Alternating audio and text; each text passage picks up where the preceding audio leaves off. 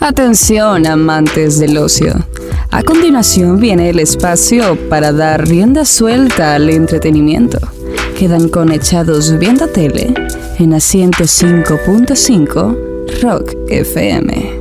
Echados Viendo Tele, presentado por Sublishop Nicaragua, camisetas personalizadas. Bienvenidos a Echados Viendo Tele. El día de hoy vamos a hablar de una película que ya le he preguntado a alguna gente que la ha visto y, y aparentemente, no sé si soy loco yo, pero yo lo vi como una obra maestra espectacular. me, me, me, me fascinó, pero hay gente que no le gustó.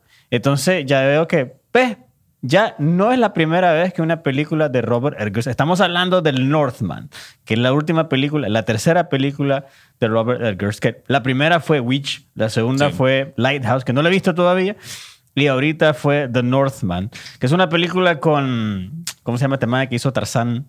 Eh, Skarsgård, Alexander Skarsgård. Alexander Skarsgård, Sí. Nicole Kidman y la... Un breve cameo de Ethan Hawke. O sea, pues- Mucho mejor que lo que hizo en, en lo que hizo en esta película. Ethan Hawke supera Los todo lo cinco que minutos fue toda la, o sea, Sí. fue mejor que toda la temporada de, de, De Moon Knight. de Moon Knight. Y sale eh, Anja Taylor Joy y un, pel- un pelito también de William Defoe. Ah, ah, ah, Ahí también. Sí. Ah, y Bjork también sale por ahí. Ah, Bjork. Y el actor que hace del tío en esta historia de venganza pura y dura, una historia muy lineal, ¿verdad? Que tiene esta película de Northman, el hombre del norte, no el norteño, el hombre del norte. Eh, este, este hombre es un actor alemán que hay una película que no he visto, que supuestamente es muy buena, que se llama El Cuadro o The Square. Ese actor a- aparentemente ya tiene su buen currículum, pues, y, y creo que hizo una buena actuación. De hecho, me gustó bastante. El que hizo Fjorner. Fjorner. exacto. ok, entonces. Eh, pero yo, sinceramente, no, no le encontré fallas a la película. O sea, a mí me fascinó y la quiero ver otra vez. Y quizás, quizás es, un- es- una de esas películas que, que, que la puedo ver varias veces durante, durante, durante años. O sea, es una película sencilla. eh, de la de Robert Eggers, creo que la más fácil de seguir. En- Sí, es cierto. O sea, es, es- Porque es bien lineal, ¿no? es- Es es súper lineal. O sea, Ujú. o sea, los primeros cinco minutos, sea, conoces a, a Hamlet como, como niño y enfrente de sus ojos matan al papa y es el tío. Entonces, es, es tipo Hamlet. O sea, puede sonar como spoiler, pero esto lo enseñan los más en el trailer. O sea, Sí. no es algo secreto que te estoy contando. Y además pasan los primeros cinco minutos. Esa es la trama del maje. Y él, y él dice, eh, voy a vengar a mi papá, voy a salvar a mi mamá y voy a matar a Forner. O sea, Sí. e- e- ese, ese es, ese es el punto, la película. O sea, durante, durante el desarrollo, vos estás viendo a él. ¿Cómo- llega a ese punto, prácticamente, Sí, no? cor- correcto, o sea, eso es todo. O sea, Sí. y, y- y- pero es, es, es la manera a- a como dirigieron la película. Yo me metí a fondo con esta película. Después que la vi, estuve viendo historiadores hablando de la película, que, que cómo hablan de, de cositas tan pequeñas como los aros que el man andaba en los brazos. Que eh, me recuerda a Vikings. De hecho, hay muchas cosas que me recuerdan a la serie Vikings. las armas que utilizaron, o sea, todo, incluso hasta la grama de cómo crecía, o sea, en ese momento, o sea, son tantos que detalles. es filmado Robert- o sea, ahí, además, ¿no? En Islandia, En, en Islandia, la o sea, zona nórdica del fueron, mundo. fueron tantos, tantos detalles que realmente cuando vos comenzás a ver esa película, vos te sentís en el, en el, Se aprecia, ¿verdad? No, En- se aprecia ese esfuerzo. en el siglo IX, o sea, Sí. y, hay, y habían cosas de que, o sea, los más detestaban a los cristianos y, y- y- y se ve, se nota. Y lo que más me gustó es que vos sentís, vos te das cuenta que la cultura vikinga no son héroes, no hay majes buenos, no son majes que son letales, van a lo que van, o sea, entran a una aldea, violan, matan, se llevan a esclavos sea, y, hacen lo que quieren. Los Sí. majes son, son, son brutos totales, pues. Pero es- eso sentí yo con, con esta película, que realmente sentía que yo estaba ahí en ese momento. Fíjate que yo pensé, porque yo había visto, pues, de ese lado del público que, ah, no me gustó tanto o esperaba algo más. Yo pensé que, fíjate, con todo te lo digo, yo pensé que vos ibas a estar más inclinado por esa parte. No me Porque fascinó. a mí sí la película, ya hablando de los peros, ya hablamos todo lo, lo- lo bueno, o sea, la dirección, la, la puesta en escena, la- la- el diseño de producción es impecable. Me gusta mucho que casi siempre es como luz natural. Sí. Eh, sobre todo en las escenas de noche, que tal vez alguna fogata o algo así, que le genera más misticismo a una película que también tiene varios elementos, de Varios la- elementos de del misticismo nórdico y creo que muy bien. Y para los que se están más empapados con la cultura nórdica, me gusta que ah, reconocer, ah, ok, esa es una Valkyria, ah, ese es Odín, o sea, ya, o sea, no te lo tienen que explicar. Tal vez para alguien que está un poquito más alejado puede sentir un poquito raro, pero si ya vieron Vikings y de pronto, qué sé yo, hasta God of War han jugado o, o historias nórdicas, pues todo está muy bien representado en la película. Hellblade. Hellblade, así que mire que la recomendaste la otra vez. No le, no le he podido eh, jugar. Eh, le mando un saludo a Porto, sí, que, que me recomendó el juego, pero no, no lo he podido jugar. Y lo que sí decir de pero, Lino, es que para mí, para mí, sí necesitaba un poquito más de litros de sangre y de tripas y de brutalidad. No es que no tenga, Pero hay escenas brutales y son- impactan. y son feas. Pero, y aquí es culpa de los productores. Los productores vendieron un tráiler que como que era una película casi de batalla. ¿no? Como que era 300. Y incluso la banda sonora es muy de como cántico de guerra. Sí. Sin embargo, la película no es tanto eso. Es una venganza que se hace. Eh, una venganza servida en un plato frío, creo que decía en, en Kill Bill, algo así. No me acuerdo cuál es, ah, ah, sí, la frase. Algo así es esta película. No es, no es explosiva. No. No. es que el hombre viene como modo berserk. Que, bueno, mm. que, no, no es tan así. O sea, es. No, es bien metódico. Es metódico. O sea, pone Metal Gear de pronto con sí, el sigilo sí, en la noche. Sí. Se toma el tiempo, el MAE planea bien las cosas y, y, hace, hace todo lo posible para, para hacer la vida imposible para el tío que mató al papá. Pero eh, visualmente es hermosa. La verdad que son de esas películas que, que te quitan el aliento porque decimos, bueno, esto es cine, de verdad. Aquí hay un esfuerzo real. Y que bien por Robert Eggers, que es la película que ha tenido más producción. Es, es, es tu tercera película, pero se nota que aquí hay más billete. No 40 millones de dólares. Y lo supo usar sin sacrificar su estilo de autor, ah. porque se siente una película de él. Y eso ah. creo que se aprecia muchísimo. ¿Fracasó? La película. Sí. En, taquilla. En taquilla. O sea, bueno, hay, hay, varios, eh, hay varias teorías pues, que están diciendo. Eh, uno, eh, invirtieron una gran cantidad de dinero en publicidad. Se nota, lo digo, la se vendió mal.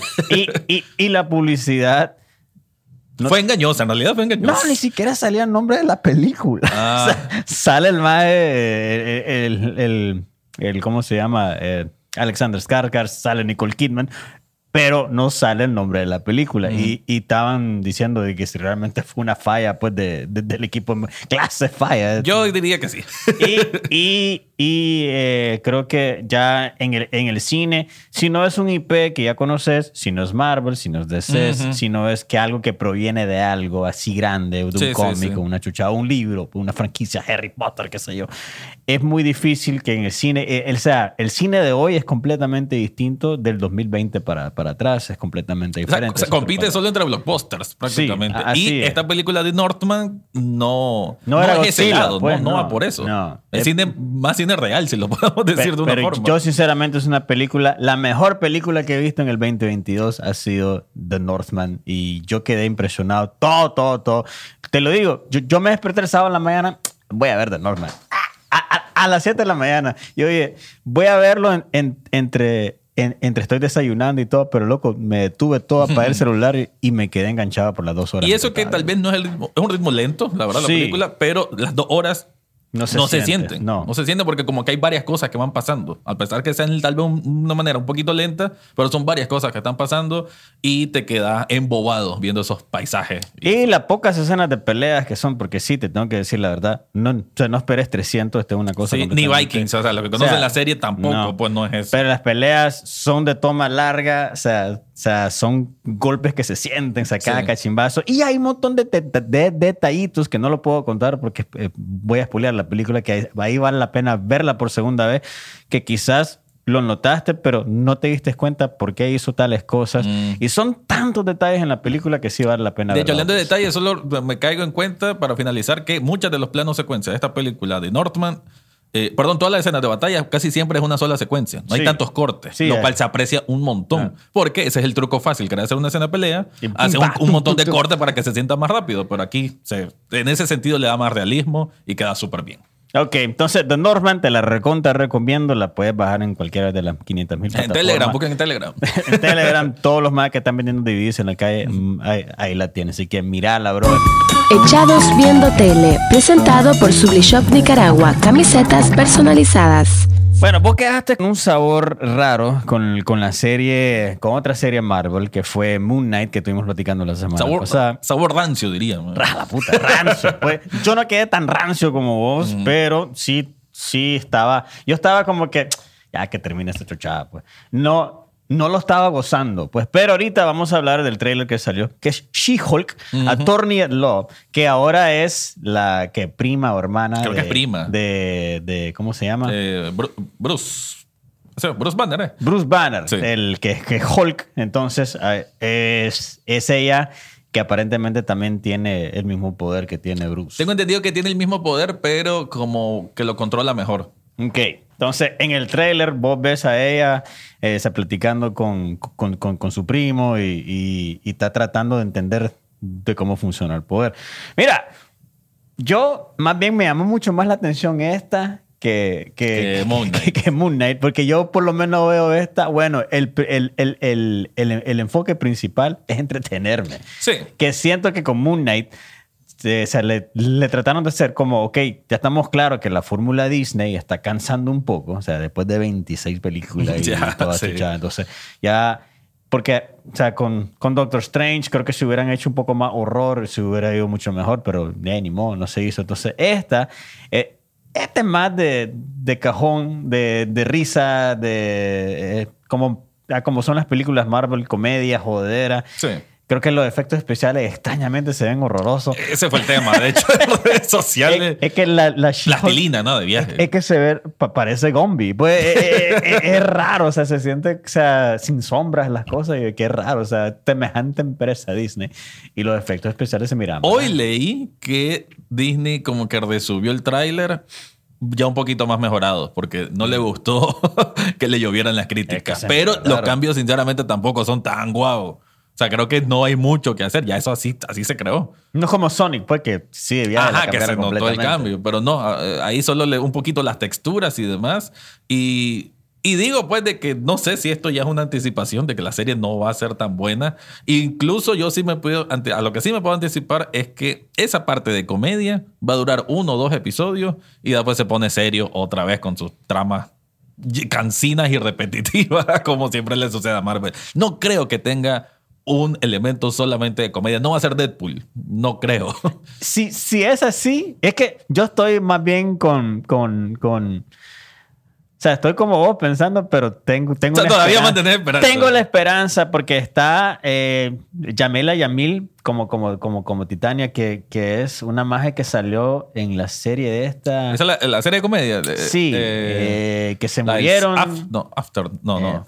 que salía la. Ah, la- olvidó Bueno, el una serie de comedia que viven en el, como en el más allá, ¿no? Correcto, o sea, ya ya se murieron y, están como en un pueblo que se murió. Que, que, ¿Qué papel va a ser ella?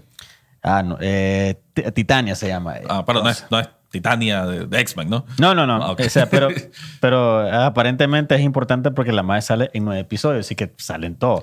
Bueno, como punto positivo, eh, otra personaje femenino que, que está protagonizando una serie, por lo menos en cuanto a la variedad y la inclusión, podemos decir, por lo menos, que, que se vaya diversificando más Marvel, por ahí bien.